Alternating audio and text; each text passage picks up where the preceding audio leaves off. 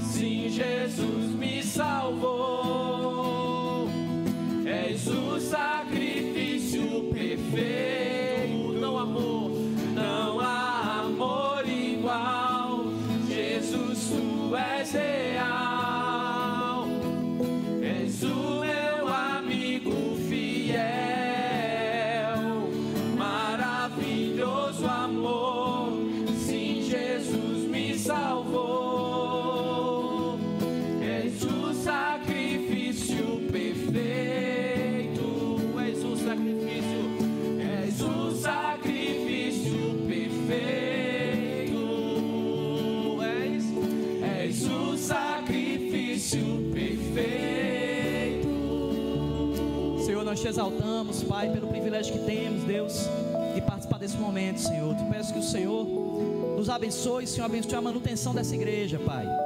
Livra a gente de escândalo na área financeira, Senhor, de qualquer tipo de outra ação, Senhor, que entristeça o teu coração, Senhor. Nos abençoa, Pai, a fim de que todos os recursos arrecadados aqui, Senhor, glorifiquem ao teu nome, Senhor, para que o nosso nome diminua e o teu nome cresça. No nome de Jesus. Amém. Meus irmãos, nós estamos na série O Deus Esquecido. Estamos falando sobre o Espírito Santo, que é o Deus esquecido pela igreja, muitas vezes. E estamos aí na leitura hoje do texto de 1 Coríntios, capítulo 12. Você já pode abrir. Carta, primeira carta de Paulo aos Coríntios, capítulo 12, a partir do versículo 1. 1 Coríntios 12, a partir do 1, leremos até o 31. Eu queria dar um panorama antes desse, desse texto aí, a gente entender um pouco com a intenção de Paulo ao escrever a carta aos Coríntios. É, a igreja de Corinto, gente, era uma igreja extremamente problemática, era uma igreja que estava com muito problema de promiscuidade, muito problema de carnalidade, havia muita falta de temor a Deus. Graças a Deus, hoje a igreja cristã não tem esses problemas que a igreja de Corinto tinha, graças a Deus, né, gente? Amém? Tem não, de jeito nenhum. Mas eu queria que a gente entendesse um pouco a relação de Paulo com a igreja de Corinto, gente. Olha só. Paulo plantou a igreja de Corinto na sua segunda viagem missionária. O que é que aconteceu? Paulo chama Barnabé para viajar com ele. Ele queria levar seu sobrinho, João Marcos. E aí Paulo não quis, então existe ali a primeira, a primeira disputa de Paulo com alguém na igreja, disputa em relação a, a, a problema de relacionamento. E aí eles se separam e é quando Paulo viaja com Silas. Depois ele leva Timóteo, depois ele chama Lucas. E aí Paulo queria entrar na Ásia. Só que o livro de Atos diz que o Espírito Santo impede Paulo de entrar na Ásia. E aí ele adota outro plano. Paulo faz o quê? Ele diz: Vou por tal região. Mas a Bíblia diz que mais uma vez. Oi, estão me ouvindo? A Bíblia diz que mais uma vez o Espírito Santo impede Paulo de entrar. E aí é quando ele tem uma visão de um homem da Macedônia chamando Paulo para ir para lá pregar o evangelho para eles. E aí ele entende que esse é o propósito de Deus e ele leva consigo Silas, Timóteo e Lucas. E a primeira cidade que Paulo chega é a cidade de Filipos. É ali onde havia uma, um lugar de pregação na beira do rio. Paulo vai pregar naquele lugar. Lá tinha uma menina com espírito adivinhador. Estou falando, fazendo aqui a, a transição aí, o, o percurso, para que vocês vão lembrando do, do, do, dos textos que Atos traz. Paulo chega lá, vê uma menina e ela tem um espírito adivinhador. Essa menina começa a, a, a causar muita perturbação. Paulo expulsa aquele espírito maligno da menina. Só que ele e Silas são presos, porque pessoas ganhavam dinheiro usando a menina para adivinhação. E é nesse texto, nesse período aí que Paulo é preso, juntamente com Silas, que existe um grande milagre, que as portas do cárcere caem por terra, e o carcereiro se rende diante do Senhor, e tem aquela famosa, aquele famoso versículo, que o carcereiro pergunta: O que faço para ser salvo? Ele diz: Crê no Senhor Jesus, será? Misericórdia, Jesus. Crê no Senhor Jesus e será salvo tu e tua casa. E ali mesmo a profecia se cumpre, porque a Bíblia diz que ele prega para o carcereiro e ele e todos os seus se convertem e lá são batizados. Aí Paulo diz: pronto, agora o ministério vai dar certo. E aí é, quando ele começa a pregar naquele meio, as pessoas veem o milagre que aconteceu ali, ele diz: agora o ministério vai bombar. Só que as autoridades vêm, já com temor pelo milagre que aconteceu, das cadeias caírem, e expulsam ele da cidade. Mais uma vez, o lugar que Paulo escolheu na cabeça dele não estava dando certo. E aí o que acontece? Paulo vai para Tessalônica. Quando chega em Tessalônica, o ministério começa a bombar, começa a crescer, muita gente começa a se converter. Paulo diz: Pronto, achei o lugar para finalmente ter a igreja que eu vou plantar. Porque até então, Paulo chegava nos lugares, qual era a intenção dele? Vou plantar uma igreja aqui. Nunca dava certo. Só que a gente sabe que, na verdade, aquelas pessoas se convertiam e futuramente uma igreja nasceria naquele lugar. Só que Paulo mesmo não estava conseguindo plantar a igreja. Aí vai embora também de novo do lugar. Quando na Tessalônica o povo se converte, os judeus chegam e pá, bota o homem para fora de novo. Ele foge de lá também. Paulo chega na Bereia. Alguém lembra aqui o que é que tinha na Bereia, gente? Os bereanos, né? Alguém lembra o que é que os bereanos faziam? Faziam o quê? Conferiam tudo na Bíblia, né, na lei. E ele disse que aqueles homens eram mais honrados que ele já tinha visto, porque tudo que ele pregava, ele dizia: peraí, deixa eu conferir se na Bíblia está assim mesmo, se na Escritura está assim mesmo, se a lei diz isso mesmo. É bem igual às igrejas hoje em dia, né, gente? A gente, o povo prega e o povo está conferindo na Bíblia. Só que não, né? A gente tem muito essa mania de, a gente, eu digo no contexto geral da igreja evangélica no Brasil. O povo recebe qualquer coisa sem conferir está na Escritura. E Paulo diz que os bereanos eram os mais honrados que tinham, porque tudo o que ele falava, eles iam conferir se aquilo realmente estava na palavra de Deus. E aí isso começa a crescer. Paulo diz: Pronto, aqui encontrei gente que ama a Escritura, agora meu ministério vai dar certo. A questão é que chegam os judeus naquele lugar os judeus já vinham da Tessalônica irado com Paulo e o negócio de novo. Aí Paulo, rapaz, todo negócio, todo lugar que eu chego, eu vou pregar e o negócio não dá certo. Paulo chega a Atenas. Quando chega em Atenas, ele começa a ter condições de pregar no meio dos homens, um lugar que era muito difícil pregar, porque tinha que ser muito inteligente. E Paulo começa a usar a filosofia, e aí ele vai no aerópago, começa a pregar no meio daqueles homens, recebe espaço, e aí diz: Pronto, agora meu ministério vai sair. Só que Paulo, na sua pregação, todo mundo para para escutar, ele começa a contar a história de, da, da, ação de Deus no mundo. Quando ele fala que Jesus morreu e ressuscitou, os caras, é o que, homem? Desça daí, sai, sai, sai, sai. E mais uma vez, Paulo é expulso. E aí ele já está cansado, gente, está agoniado. Meu amigo, olha, não está dando certo meu ministério em lugar nenhum. É quando ele chega a que cidade? Corinto. Ele chega a que cidade? Muito bem, gente, glória a Deus, vocês sabem, tá vendo? Paulo chega a Corinto, então ele chega lá, a gente está acabado, porque todo lugar que ele foi o negócio não dava certo. Por isso que ele chega no, nos versículos iniciais de 1 Coríntios, dizendo que chega diante deles, que está escrevendo para eles, porque chegou lá com muito temor e muito tremor porque ele não sabia o que, é que Deus queria mais. Todo lugar que ele ia achando que Deus tinha mandado, o ministério dele não estava dando certo. Ele achava que não estava dando certo. E aí chega agora na igreja de Corinto. Então, assim, gente, Paulo, chega muito sofrido àquela cidade. Então, quando ele chega naquele lugar, ele já é acolhido por Áquila e Priscila. Eles convidam ele para morar na casa dele e dizem assim: Olha, aqui você vai ter abrigo, porque a gente quer investir em você para que aqui tenha uma igreja. Aí ele, opa, a recepção aqui agora está diferente. Paulo já começa a receber alento naquela cidade. E ele começa a ter perseguições, só que ele insiste e o seu ministério, seu ministério começa a frutificar naquele lugar, gente. É o lugar que ele passa mais tempo. Paulo passa aproximadamente dois anos. E lá, finalmente, ele estabelece uma igreja. Ou seja, para a história de um missionário em que todo lugar deu errado, Corinto é o que deu certo na vida de Paulo. Porque foi lá onde ele conseguiu estabelecer realmente uma igreja. Então Paulo diz: Senhor, muito obrigado, porque agora eu deixei um lugar forte. Aí ele deixa ali Aquila e Priscila. Depois Aquila e Priscila vão, vão sendo conduzidos para Éfeso para abrir um lugar. E dali, gente, Paulo vai embora para Antioquia para prestar relatório à sua igreja. Só que na cabeça de Paulo, Corinto era a igreja de seu coração por esse histórico aí. Então é bom que vocês peguem isso para vocês entenderem a relação que Paulo tinha com Corinto. Era uma relação de um ministério que deu certo na cabeça dele. E aí nesse meio chega uma figura na igreja de Corinto.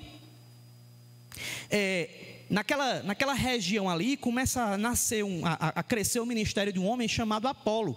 Apolo sai pregando por vários lugares e Apolo tinha uma característica. Apolo era um exímio pregador. Apolo era um cara com oratória tremenda. Apolo era um cara muito conhecedor.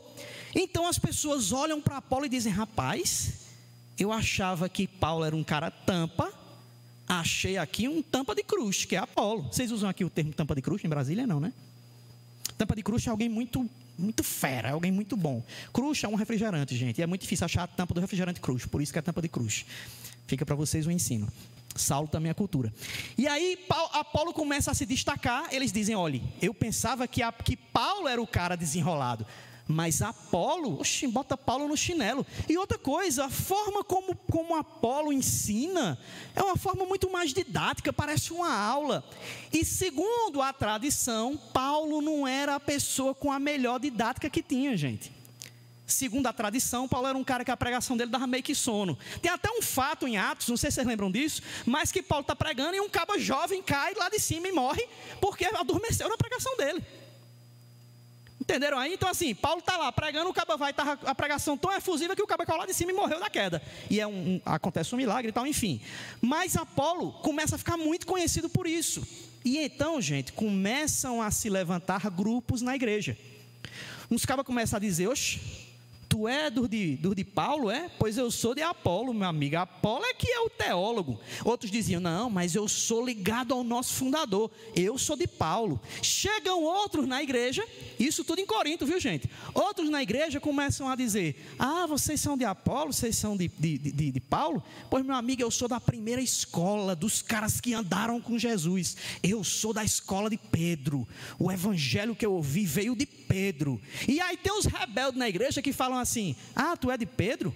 Tu é de Paulo? Tu é de Apolo? Eu não sou de nenhum, eu sou de Jesus, não me submeta a ninguém. Era os pior que tinha, gente. Porque não submetia a liderança de ninguém. Eram os rebeldes. Quem foi que disse que Deus colocou esse homem como líder da igreja? Então Corinto começa a já ter um problema de visão sobre o seu fundador. Começa a ter uma divisão muito grande entre as pessoas. E aí começa a, a, ter vários outros problemas de questões morais, porque começam pessoas a ter uma vida sexual dissoluta dentro da igreja, pessoas começam a desprezar os seus irmãos, começam a excluir uns em detrimento de outros, e Corinto começa a virar, gente, o, o, a bagunça no referencial de igreja. Na hora da ceia, até algumas semanas atrás, eu fui falar sobre a ceia e trouxe esse contexto, não sei se vocês lembram disso, mas as pessoas usavam o momento da ceia, que era para simbolizar a comunhão do corpo, para dividir as pessoas na igreja. Elas começam a separar os que se destacavam por terem muito dinheiro dos que eram pobres, e começa a ter divisão também na hora da ceia. E aí o que acontece?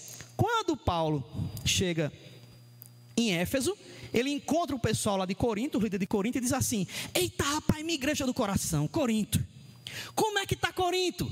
Aí Paulo vai todo animado, eu quero saber como é que está a igreja que eu plantei. Imagina aí, gente, eu saindo daqui um dia, plantei Brasília, Eu e Sabrina estamos lá na Suécia plantando uma igreja lá, porque a Suécia precisa muito evangelho, né, gente? Está lá na Suécia ou na Suíça, não sei. Que outro lugar chique que tem aí? Sei lá, na Groenlândia pregando. Falei aqui agora que eu nunca ouvi falar direito no lugar. Mas a gente está lá de repente encontro com o pessoal que está aqui de Brasília. Como é que está a igreja de Brasília? Aí você começa a dar esse relatório que Paulo escuta. Paulo diz: Como é que está o povo? Ficava, rapaz, o negócio lá está feio, viu? Hoje está feio por quê? Não, porque tem gente lá se relacionando sexualmente com a mulher do pai. Como assim? É, o negócio lá está tá acabado. Não, mas, não, mas não acabou ainda não, peraí. Na hora da ceia, meu amigo, é um escassel dentro da igreja. Eles dividem as pessoas. Eles botam os pobres para ficar lá fora sem ter o que comer, enquanto eles ficam enchendo a cara e ficam bebo dentro da igreja. Aí Paulo, não, sério isso? Sério? Oxe, peraí, o negócio, o negócio não complicou ainda. E na hora do culto ninguém consegue entender a pregação, que é todo mundo orando em língua ao mesmo tempo, fazendo profecia, marchando, cortando laço. Ninguém entende nada, é uma bagunça no culto. Então você não consegue nem entender o que o cara está pregando, porque é todo mundo orando em língua ao mesmo tempo. Aí Paulo, oxe, mas peraí. Agora tem uma divisão de uns dizendo que são de Apolo, uns dizendo que são de Pedro, e uns poucos lá valorizando você, que foi quem plantou a igreja.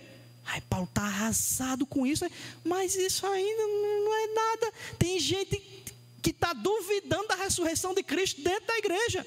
E Paulo, meu Deus do céu, e Paulo, estão até duvidando que tu é apóstolo. Então é nessa bagunça, gente, que Paulo diz: ah, é? Então, peraí que eu vou escrever uma carta para ser lida na igreja. Chega para a gente, 1 Coríntios. Olha só, gente. E 1 Coríntios, ela tem, ela, ela tem essa função de trazer uma orientação para a igreja como ela deve tratar com esses problemas. E aí depois disso, ele recebe um novo relatório, ele manda uma carta muito mais agressiva, que é a carta de 2 Coríntios, que nós não temos acesso a ela. Como assim, pastor? A gente não tem 2 Coríntios? É, mas a 2 Coríntios que você tem na Bíblia não é a 2 Coríntios. Essa 2 Coríntios que você tem na sua Bíblia é 3 Coríntios. Misericórdia, que heresia. É, gente. Deus não quis que a gente tivesse acesso à segunda carta de Coríntios. Mas nós só sabemos disso porque a história mostra e porque Paulo fala coisas em 2 Coríntios sobre uma carta anterior que não é o que está em 1 Coríntios. Ou seja, ele escreveu outra carta depois disso que sumiu na história e que Deus não quis que a gente tivesse acesso a ela. Na segunda carta, ela é muito mais duro, e aí, quando tem o terceiro relatório, já está a coisa melhor. A única coisa que tem, o cara diz: não, o povo agora já tá, já se equilibraram, o povo já está organizando a ceia, já estão aceitando as pessoas, o negócio já está melhor, só estão duvidando agora do teu apostolado. Aí, quando Paulo escreve esta carta de 2 Coríntios que está na Bíblia, ele defende o seu apostolado. Está dando para entender? Deu para entender ou ficou confuso? Deu para entender? E aí, gente, o nosso foco aqui hoje é pegar que ponto? É pegar justamente uma das, um dos problemas que Corinto estava tendo. Eu estou indo para lá e para cá, né, cara? Tá, tá ficando ruim para tu, né, Vinícius? Um dos problemas que a igreja estava tendo em Corinto, gente, era o quê? Problema no conceito do que os dons eram para a igreja e como a igreja entender a sua função no reino. Então Paulo diz, meu amigo, vocês estão tendo uma visão sobre dons totalmente deturpada. Aí ele diz: sente aí e escute o que eu vou falar sobre dons. Ele escreve e essas cartas eram lidas para toda a igreja. E aí Paulo traz o texto que nós vamos ler hoje. 1 Coríntios, capítulo 12, versículo 1 até o 31. Podemos encerrar a pregação já, né, gente? Eu falei que só. Vamos lá, ó. a partir do versículo 1 Aí Paulo já está falando de uma série de assuntos, ele diz: pronto, quarto problema, agora vai falar do quarto problema. Irmãos, quanto aos dons espirituais, não quero que vocês sejam ignorantes. Vocês sabem que quando eram pagãos, de uma forma ou de outra, eram fortemente atraídos e levados para os ídolos mudos. Por isso eu afirmo que ninguém que fala pelo Espírito de Deus diz, Jesus seja amaldiçoado. E ninguém pode dizer, Jesus é Senhor, a não ser pelo Espírito Santo. Há diferentes tipos de dons, mas o Espírito é o mesmo. Há diferentes tipos de ministérios, mas o Senhor é o mesmo. Há diferentes formas de atuação, mas é o mesmo Deus quem efetua tudo em todos. A cada um, porém, é dada a manifestação do Espírito visando ao bem comum. Pelo Espírito, a um é dada a palavra de sabedoria, a outro, pelo mesmo Espírito, a palavra de conhecimento, a outro, fé, pelo mesmo Espírito, a outro, dons de curar, pelo único Espírito, a outro, poder para operar milagres, a outro, profecia, a outro, discernimento de espíritos, a outro, variedade de línguas e ainda outra interpretação de línguas. Todas essas coisas, porém, são realizadas pelo mesmo e único Espírito, e ele as distribui individualmente a cada um como quer. Ora, assim como o corpo é uma unidade, embora tenha muitos membros, e todos os membros, mesmo sendo muitos, formam um só corpo, assim também com respeito a Cristo. Pois em um só corpo todos nós fomos batizados em um único Espírito, quer judeus, quer gregos, quer escravos, quer livres, e a todos nós foi dado beber de um único Espírito.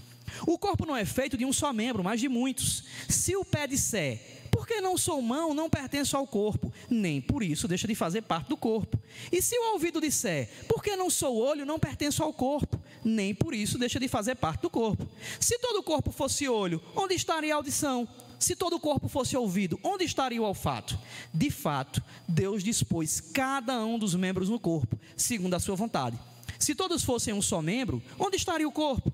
Assim, há muitos membros, mas um só corpo. O olho não pode dizer à mão, não preciso de você, nem a cabeça pode dizer aos pés, não preciso de vocês. Ao contrário, os membros do corpo que parecem mais fracos são indispensáveis.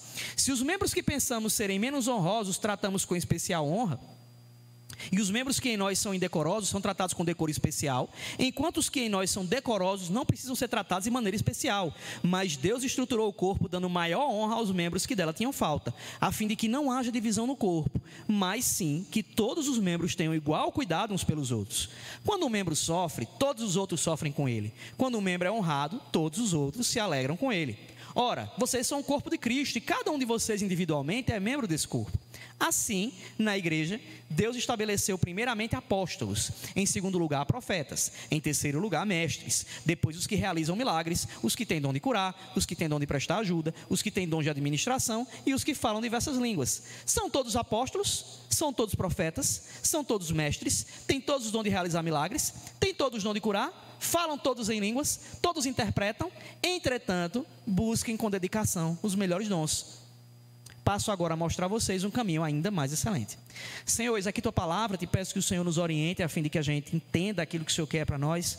Não permita que a gente seja interrompido, Pai, por qualquer tipo de, de ação, de desconcentração. Queremos apenas entender o que o Senhor quer falar conosco, Pai. O Senhor sabe que eu não tenho nada para falar aqui, mas o Senhor tem muito a falar conosco. Então, tem misericórdia de mim, tem misericórdia de cada um de nós, para que a gente entenda a tua palavra e não somente entenda, mas a pratique. No nome de Jesus. Amém, Senhor. Gente, se você olhar para esse texto, depois de fazer esse caminho aí, você vai ver que ele é um texto muito autoexplicativo. Ele é um texto muito bom de você ler, porque você depois você entende o que estava acontecendo na igreja, você vê, ah, entendi agora porque Paulo está dando esse carão. Então ele vai falando de uma forma que você vai dizendo, rapaz, é mesmo. Ele está pegando pessoas que estavam achando que era muita coisa e trazendo elas para o seu devido lugar. O que acontece é que na igreja de Corinto estava havendo uma outra divisão, não somente de quem era rico com quem era pobre na hora da ceia. Porque na ceia faziam assim: o caba trazia a comida, quem trazia muita comida, comia muito com quem tinha trazido também muita comida. Quem não trazia comida ficava com fome junto com os que também não tinham trazido comida. Além dessa divisão, estava havendo também a divisão em relação a dons. Tinha uns que, para mostrar que eram cheios do Espírito Santo, começavam a orar em língua. Então era o culto rolando e o cabo orando em língua. Estava lá orando em línguas é, é, que a gente chama de glossolalia, que é uma língua que você não entende. Então o cara estava lá orando em língua, tava, tava, ficava uma bagunça no culto. Outros diziam que tinham dom de profecia, começavam a profetizar na hora do culto. Ou então fora do culto, e alguns diziam: Eita, rapaz, Fulano é muito cheio de Deus, ó, porque o caba tem um dom de profecia. Tinha outro que tinha que orava em línguas, eita rapaz, esse caba ora umas coisas diferentes aí, isso é uma ação do Espírito Santo. Então esse caba é alguém diferente, esse caba tem um, tem um negócio maior com o Espírito Santo aí que cabe, cabe ao crente. Já tinha outro que tinha o dom de acolher pessoas em casa. Que isso também é um dom. Esse aí não era ninguém. Tá, acolher pessoas em casa é dom. Tinha outro que ele tinha um dom de, de, ofertar de forma mais generosa. Isso aí também não é um dom, tá? Isso é um dom, eu quero saber, um dom, manifestação totalmente diferente, fazer cura, fazer milagre. E aí as pessoas começavam a ter uma divisão na igreja em relação a isso.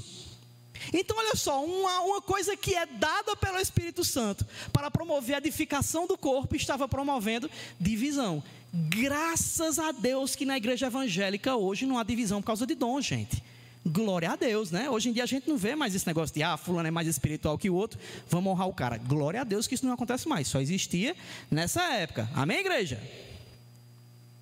Que benção, todo mundo calado, isso é benção, tá, gente? Significa que vocês não creem nisso. Mas o que acontece, gente, é que o Espírito Santo ele distribui dons para que haja unidade na igreja. E nós, almas cebosas, porque quando a gente age da nossa forma, significa que nós estamos sendo almas cebosas. Nós não estamos atuando como o Espírito Santo quer que a gente atue. A gente está atuando como homem e mulher carnal. A gente, por ser carnal, por ser miserável pecador, usa algo que Deus usou para promover a dignidade, para promover a unidade do corpo, e a gente usa isso para dividir o corpo também. Emily vai pegar a frase, né? Nós, almas cebosas, né? Ela sempre pega umas frases minha abençoada para compartilhar. O pastor tem umas frases bem bênçãos. Nós somos almas cebosas. Quando você não está, né, gente, espiritualmente falando, está usando a carne, aí você está fazendo ceboseira no reino.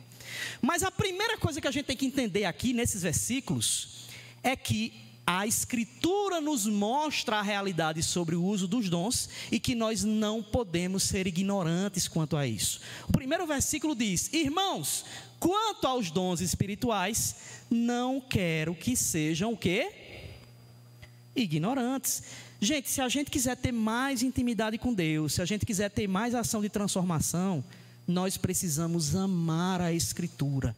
Nós precisamos pegar a nossa Bíblia e usar isso como instrumento de nos relacionar intimamente com o Pai. E isso vai nos levar ao conhecimento pleno sobre a vontade dele para nossas vidas. E Paulo diz isso: Eu não quero que vocês sejam ignorantes. E o que é que eu vou usar, gente, para não ser ignorante com as verdades de Deus para a nossa vida? O que ele diz é: gente, aprendam, estudem, se esforcem, não sejam ignorantes quanto à vontade de Deus para a vida da gente. A gente se esforça em tanta área, né, gente? Ah, eu quero ser um excelente profissional, vou me especializar nessa área, vou fazer um MBA, vou fazer, sei lá, vou fazer um curso fora. Ah, eu quero muito aprender inglês, vou passar horas ouvindo podcast em inglês, vou fazer não sei o que, não sei o que. Mas é uma dificuldade tão grande para a gente aprender a verdade é essencial de nossas vidas, porque, gente, o que nos salva é a certeza do sacrifício de Cristo por nós e é a revelação que está na Bíblia. E como a igreja de Cristo despreza o conhecimento sobre a Escritura, gente. E o que Paulo está dizendo é, meu amigo, se detenha na palavra. Vocês têm que conhecer, não sejam ignorantes. Nós somos uma igreja conhecida por ser uma igreja expositiva, ser uma igreja que expõe a Escritura. A primeira coisa que eu fiz quando a gente montou o nosso grupo foi pegar esse grupo inicial e a gente começou um, um, um grupo de estudar hermenêutica, não foi isso, gente? Vamos, vamos estudar a melhor forma de interpretar escrituras. Porque se eu entendo como interpretar a escritura, gente, isso vai abrir a minha mente para muita coisa. Só que pouca, é, é, a, a igreja de Cristo hoje, no Brasil principalmente, ela se detém pouco nisso. Ela despreza o conhecimento, por isso que ela é tão levada por qualquer vento de doutrina. É necessário fugir da ignorância, gente. Por isso que a gente vê tanta gente que o cara fala uma besteira e o povo fica deslumbrado com aquilo. E Paulo diz: não sejam ignorantes, vão para o lugar onde tem toda a essência do conhecimento, é a Escritura Sagrada. Então entendam, o primeiro ponto é esse: não sejam ignorantes, busquem um conhecimento sobre a verdade de Deus em relação aos dons. E aqui, gente, Paulo está falando sobre a verdade. Traga aí, volta para o seu texto aí, no versículo 2. Ele diz assim: Vocês sabem que quando eram pagãos, de uma forma ou de outra, eram fortemente atraídos e levados para os ídolos mudos. Por isso eu afirmo que ninguém que fala pelo Espírito de Deus diz Jesus seja amaldiçoado, e ninguém pode dizer Jesus é o Senhor, a não ser pelo Espírito Santo. Paulo está dizendo aqui o seguinte, gente: olhe, antes de vocês entenderem também sobre o Espírito Santo, aliás, sobre o uso de dons, vocês têm que entender que não se fala de dom sem falar de conversão. Para que a gente possa manifestar os nossos dons, nós temos que ter um encontro com Cristo. Porque a partir do momento que eu tenho um encontro com Cristo, é que Ele derrama sobre nós o Espírito Santo. Para que, com o derramado do Espírito Santo, eu possa fazer com que os meus dons sejam usados para a edificação da igreja, sejam usados para a proclamação do reino. Por isso que no versículo 13, ele traz a mesma coisa, ele diz: olha, pois em um só corpo todos nós fomos batizados em um único Espírito. Ou seja, ele está dizendo, a gente foi batizado inicialmente. O, o batismo aqui, gente, ele tem um significado mais amplo, não é só o batismo mergulhar na água. É o batismo você mergulhar no Espírito Santo. Então nós somos mergulhados ali na conversão e a partir disso somos mergulhados publicamente quando nós confessamos a Jesus Cristo, de forma pública, a gente vai lá e mostra o que aconteceu primeiro no ato interior. Existem algumas igrejas, inclusive protestantes, a igreja católica também, em que a criança é batizada. Na, os batistas, eles creem que, na verdade, o batismo ele é algo que, a gente fez até aqui uma consagração de crianças, nós cremos que nossos filhos são consagrados a Deus, mas que o batismo ele é um ato consciente. Os presbiterianos pensam um pouco diferente, os anglicanos também, a igreja católica também, mas o que, o, o, que vem aqui a, em, em questão é a gente entender que não se fala de Espírito Santo sem se falar de conversão. Então eu tenho que não ser ignorante e tenho que saber que eu tenho que ter um encontro com Cristo para que eu possa ser batizado espiritualmente, para a partir daí manifestar os meus dons na igreja. Para que você tenha dom, você tem que se converter. Por isso que ele diz: ninguém diz Jesus é o Senhor, se não vier a consciência por meio do Espírito Santo. E, gente, isso aqui não tem a ver com a palavra que você professa, não. Não tem a ver com o que você fala para as pessoas. Ah, eu sou de Jesus. Não tem nada a ver com isso, gente. Isso tem a ver com a vida que você vive. É a sua vida quem manifesta a sua conversão. É a forma como você declara Jesus com as suas atitudes, com as suas ações e com a sua proclamação do reino. Ah, Saulo, mas eu conheço um homem que tem, que toca muito bem. Isso não é um dom do Espírito, não, isso é um talento, que também é uma graça de Deus sobre a pessoa. A graça de Deus é derramada sobre todos. Só que o dom manifesto do Espírito Santo vem da conversão. Então a gente tem que viver em santidade, gente. Aí do versículo 4 em diante ele diz: há diferentes tipos de dons, mas o Espírito é o mesmo. Há diferentes tipos de ministérios, mas o Senhor é o mesmo. Ou seja, está chamando a igreja para a unidade. Gente, tem diferentes dons, mas o Espírito é o mesmo. Há diferentes formas de atuação, mas é o mesmo Deus quem efetua tudo em todos. Paulo está falando aqui, gente, sobre unidade da igreja. Ele está dizendo, gente, o Espírito promove unidade da igreja. Espírito não veio para trazer a divisão, ele veio para trazer a união. E os seus dons são forma de promover a unidade. São dons diferentes, mas é o mesmo Espírito quem atua em cada um. Aqui tem gente com vários ministérios diferentes. Tem Darlan que fica no som, e quando falta muita gente no louvor, toca no louvor também. Tem Suíla que fica na projeção. Tem Vinícius que fica fazendo 25 coisas ao mesmo tempo na parte de multimídia. Tem a evangélica que fica recebendo as pessoas, aferindo a temperatura.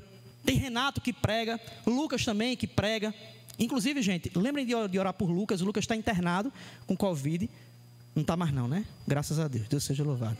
É, está fazendo exame. Amém. Glória a Deus. Ia dar informação errada. Fake news. Mas Laís, esposa dele, está grávida, teve Covid. Graças a Deus o bebê está bem. Mas lembrem de orar por eles também para que se recuperem logo. Nós temos aqui Moisés, temos Emily, temos Diogo que não está aqui hoje, Wagner que não está aqui hoje, tem o pessoal que fica lá no Kids, Alessandro, Jeane, Yuri. São vários dons diferentes, são várias manifestações diferentes, cada um servindo em uma área, Léo lá fora, Cada um de uma forma diferente, mas o Espírito é o mesmo, gente. O Espírito é o mesmo que está atuando no cara que está ajudando a limpar a igreja, ao mesmo tempo que está atuando em mim, que estou aqui pregando. De repente você pode olhar e você pode. Ah, não, eu não prego tão bem como Saulo. Você pode dizer, eu prego muito bem, porque esse cara aqui não prega direito. Mas cada um tem uma atuação diferente, mas o Espírito é o mesmo. Eu lembro que é, eu lido muito com gente assim de outras religiões tal. E aí o pessoal tem uma, tem uma coisa de falar o namastê, não sei se vocês já ouviram isso. Namastê é muito usado pelo pessoal de religião oriental, que significa o Deus que está em mim saúda o Deus que está em você. E a Bíblia diz que definitivamente não é isso. Não existe um Deus em mim e um Deus em você. Isso é uma crença pagã. O Deus que está em mim é o mesmo que está em você, é o único Deus. E ele se manifesta na vida de cada um por meio dos dons em atuações diferentes. Então Deus deu a você algum dom, você diz: Ah, mas eu não sei que dom eu tenho. Você só vai saber que dom você tem quando você começar a servir, meu amigo. Ah, mas eu não sei fazer nada, não sei fazer nada, nada. Mesmo você tem algum problema. Não sei fazer nada, nada, nada. Tu faz alguma coisa, meu amigo. Ah, não, mas eu só sei cozinhar. Então tu sabe cozinhar. Eu não sei. Estou mentindo, Sabrina? Eu vou esquentar água ou queimar panela, gente. Eu não sei, eu sou uma desgraça nisso. Alguém tem dom para aquilo, ela vai usar aquilo para glorificar a Deus de alguma forma. Você tem algo que glorifica a Deus na sua vida. E você tem que, de toda forma, usar os seus talentos para que isso promova unidade na igreja e para que, de alguma forma, promova a proclamação do Evangelho. Só que nós temos igrejas mortas, porque não querem exercer os seus dons. Todo mundo aqui tem um dom, gente. Isso precisa ser colocado diante do Senhor para que isso sirva para a manifestação do reino dele. É o mesmo espírito, gente. E o nível de maturidade espiritual não tem a ver com som elétrico, não tem a ver com o, o, o, se você toca, se você. Não. Tem a ver com a disposição que você tem para entregar isso ao Senhor, para servir, para glorificar o nome dEle. E aí vai para o versículo 6, ele diz assim: Há diferentes formas de atuação, mas é o mesmo Deus quem efetua tudo em todos. A cada um, porém, é dada a manifestação do Espírito, visando o bem comum. Ou seja, Deus derrama isso para que todos sejam abençoados e o evangelho dele seja proclamado. Deus dá a cada um, gente, o presente dele, o presente do alto. Essa palavra dom, que é em inglês é gift, que é um presente de Deus. Você recebe um presente de Deus. E aí o versículo 8 ele diz: Pelo Espírito a um é dada a palavra de sabedoria. E ele começa a listar, gente, uma série de dons. A um ele faz isso, outro ele faz isso, outro ele faz isso. No versículo 11 ele diz: Todas essas coisas, porém, são realizadas pelo mesmo e único Espírito, e ele as distribui individualmente a cada um como quer. Paulo está falando, gente, sobre a diversidade do Espírito e a soberania de Deus em dar a cada um como ele quer, porque ele é que é o soberano. E aí tem gente que fica se reclamando, ah, porque eu queria tal dom. Vixe, ai, não, queria ter esse dom assim, assim. Gente, não é feira, não. Ah, vou orar, deixa eu ver aqui que dom eu quero. Não quero esse, esse, esse. Tudo já está servindo com o dom que tu tem. Porque assim, não, se eu tivesse o dom de tocar, meu amigo, eu, eu ia tocar, viu? Não, se eu tivesse o dom de pregar, ó, eu ia estar tá pregando aí. Não é pecado você pedir um dom a Deus. Não é pecado você estar pedindo. Tanto é que no último versículo, ele manda a gente orar pedindo a Deus dons. O pecado é você já não servir com o dom que você já tem. Ah, isso é pecado. Que você está sendo omisso, você está desprezando o que Deus lhe deu. Então, antes de pedir a Deus um dom novo, vá usar o velho que você já tem. Senão você está pecando, gente, você está desprezando o presente de Deus. E essa unidade da igreja, por meio dos dons, ela é manifesta por causa da soberania de Deus, e Ele coloca cada um em um lugar para que haja completude no reino, gente. E aí tem, um, tem uma, existe uma questão nesse meio, porque existem igrejas que são cessacionistas, que tem a ver com o cessar, né? De, de, são igrejas que não creem que essa lista de dons, por exemplo, elas são manifestas na contemporaneidade, são manifestas hoje em dia. Por exemplo, o texto de 1 Coríntios capítulo 13, quando Paulo diz que quando vier o que é perfeito, o que está em parte será aniquilado, os cessacionistas dizem, ah, isso aqui o que é perfeito é o cânon bíblico, então hoje esses dons não se manifestam, tal. Existem igrejas que pensam assim, e nós respeitamos muito essas igrejas, mas nós somos continuistas. Nós cremos em quê? Nós cremos que esses dons são usados hoje. O que nós não cremos, gente, é em munganga. Aí um cara está aqui pregando, de repente levanta uma pessoa e começa a falar alto aqui, e começa a orar em língua. Eita, canta, começa a orar bem alto aqui, tu atrapalha a pregação, porque o centro do culto aqui é a pregação. A gente está aprendendo a palavra. Se outra pessoa se levanta e começa a atrapalhar, na verdade está havendo uma confusão no culto o culto deixou de ter ordem. Então nós somos continuistas, nós cremos na atuação hoje dos dons do Espírito, mas nós cremos que isso é feito de forma ordenada e com um propósito. Outra coisa que acontece muito na igreja evangélica são as profetadas. O povo hoje vive buscando profeta.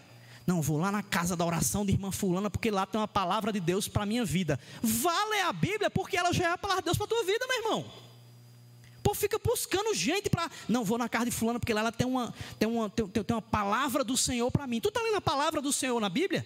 Vá ler a Bíblia, meu amigo. E isso, gente, vai causando confusão no reino, porque as pessoas passam a focar em algumas pessoas, justamente promovendo divisão no reino, porque colocam uns em destaque em relação a outros. Então, fulano que tem determinado dom passa a ter uma predominância na igreja. Nós cremos que o uso dos dons eles servem para a unidade no reino, para a edificação e para a proclamação do evangelho. Fugiu disso, está errado. E aí, meus irmãos, olha só. O texto continua. A partir do versículo 12 aqui, tem uma coisa aqui também que eu queria falar, que eu citei antes, mas a hospitalidade, gente. É, em tempos de pandemia, é muito complicado você exercer hospitalidade, por exemplo, e receber pessoas em casa. É muito difícil isso, você está botando sua família em risco tal. Mas é uma característica do cristianismo você ser receptivo aos outros, você fazer com que as pessoas se sintam bem na sua presença, na sua casa. E isso é um dom muito valorizado na Escritura, mas que pouca gente coloca como dom.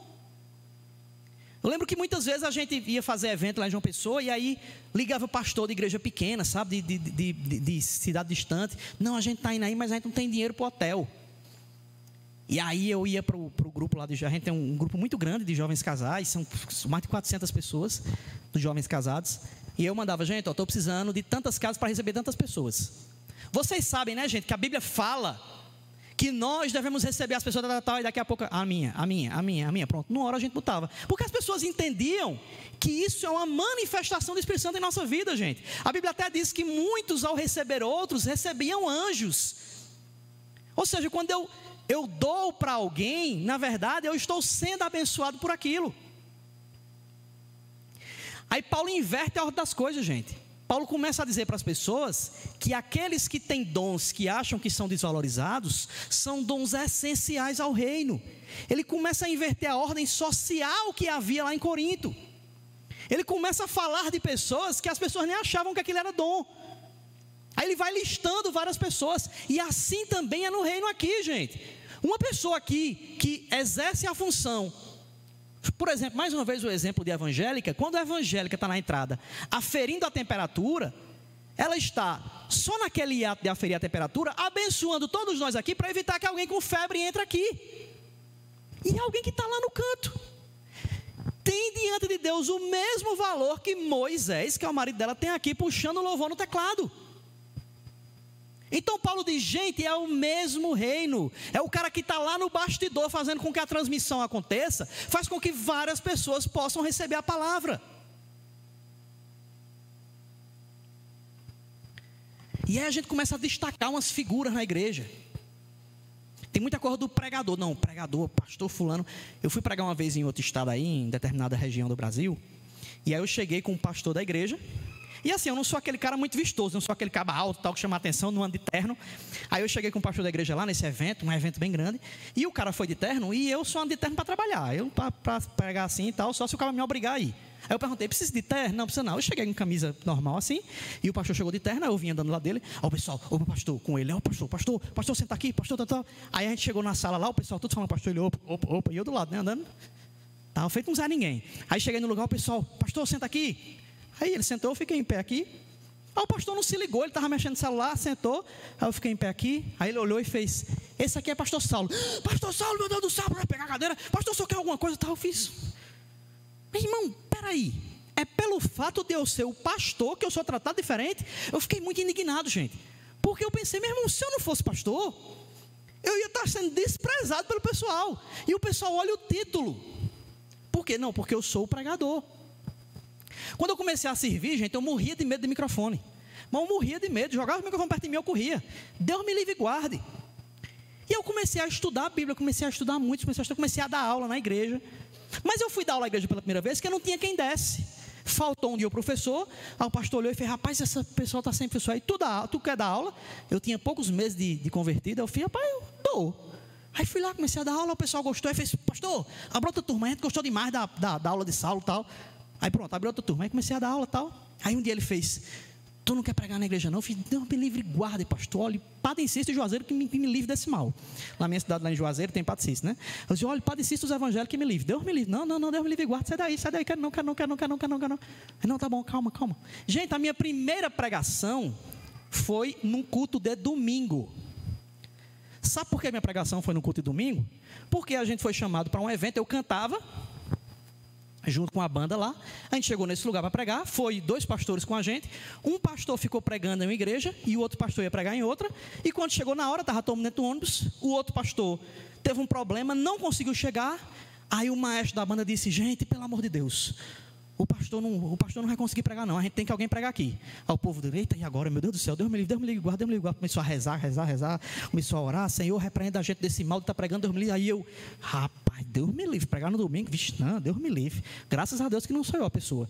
Aí o maestro chegou e fez, rapaz, quem sabe, mas a Bíblia aqui é tu. Eu fiz o X, é, agora pronto. Se soubesse que era para isso, eu não tinha estudado a Bíblia.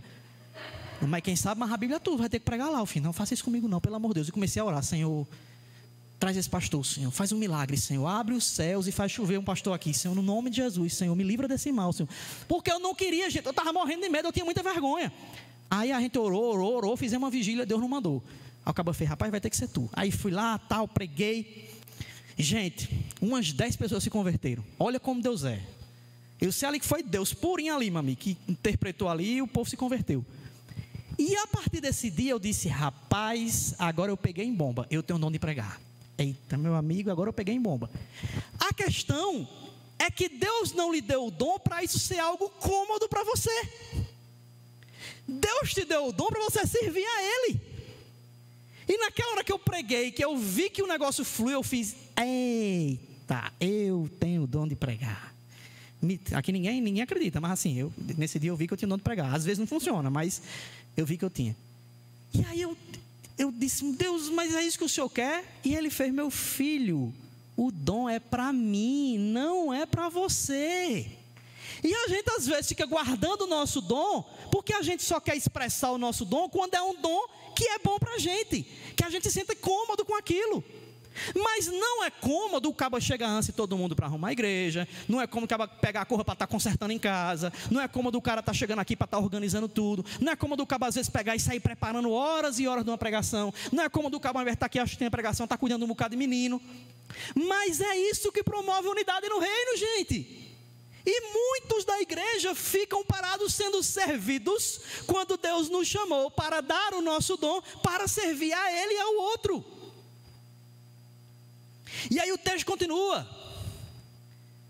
Paulo vai falar aqui, gente, sobre o propósito dos dons. Ora, assim como o corpo é uma unidade, embora tenha muitos membros, e todos os membros, mesmo sendo muitos, formam um só corpo, assim também com respeito a Cristo.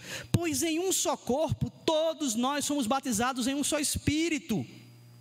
E aí pula para o 17, ele diz assim, ó: Se todo o corpo fosse olho, onde estaria a audição? Se todo o corpo fosse ouvido, onde estaria o olfato? De fato, Deus dispôs cada um dos membros no corpo, segundo a sua vontade. Versículo 20 ele diz: Assim há muitos membros, mas um só o quê? Aí Paulo agora dá uma bufetada na cara dos coríntios, gente. Aquele povo estava valorizando uns que tinham um dom diferente. Ele diz, versículo 22, olha o que ele diz: Ao contrário, os membros do corpo que parecem mais fracos são o quê? São o quê?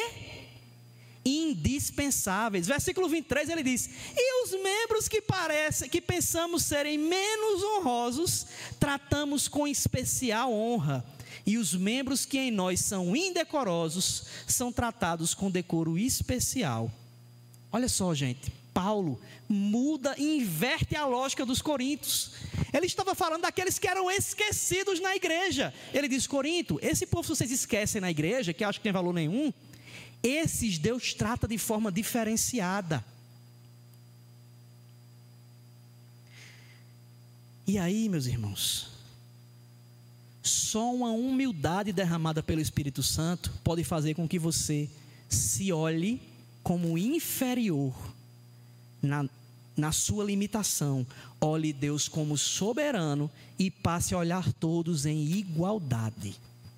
Quando nós entendemos quem nós somos, nós passamos a valorizar muito mais a atuação de Deus na igreja. Porque a gente olha para a nossa limitação e diz: Senhor, muito obrigado, porque tem irmão Fulano que me ajuda a servir melhor. Muito obrigado, tem irmão Cicrano que me faz conseguir prestar atenção na pregação sem ter menino correndo, gritando aqui. Que o pastor não fica gaguejando, porque ele tem TDAH.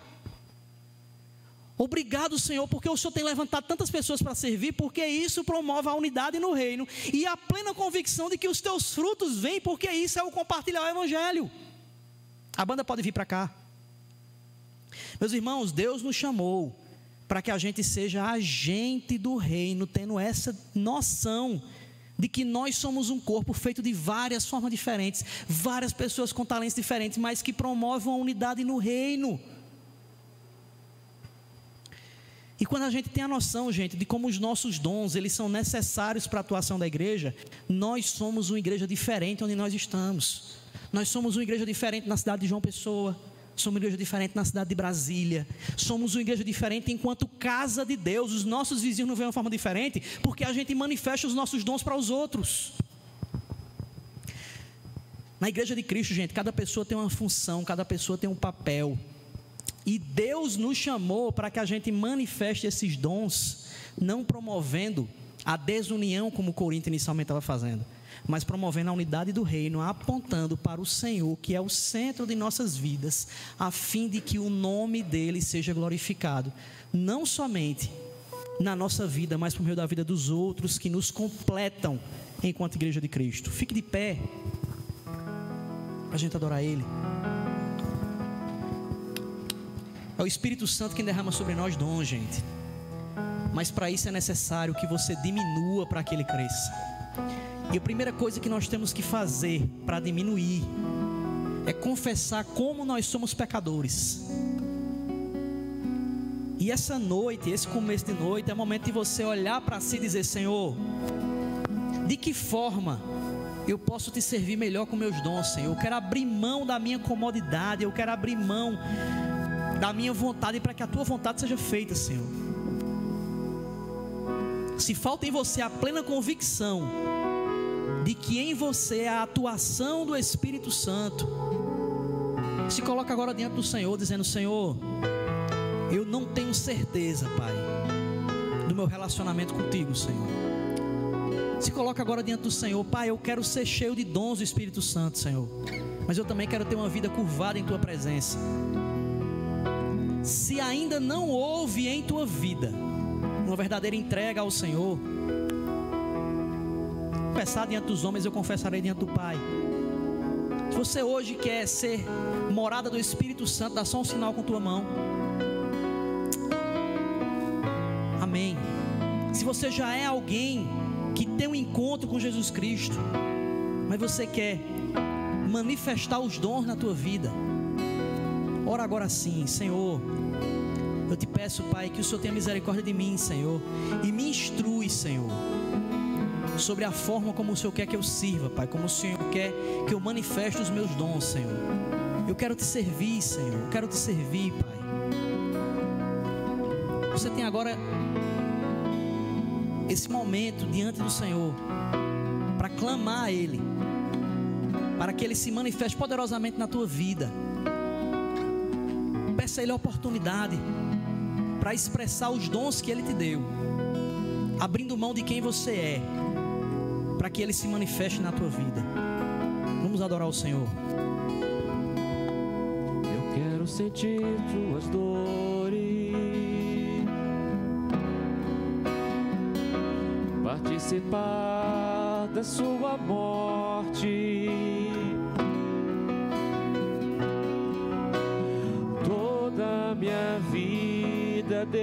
minha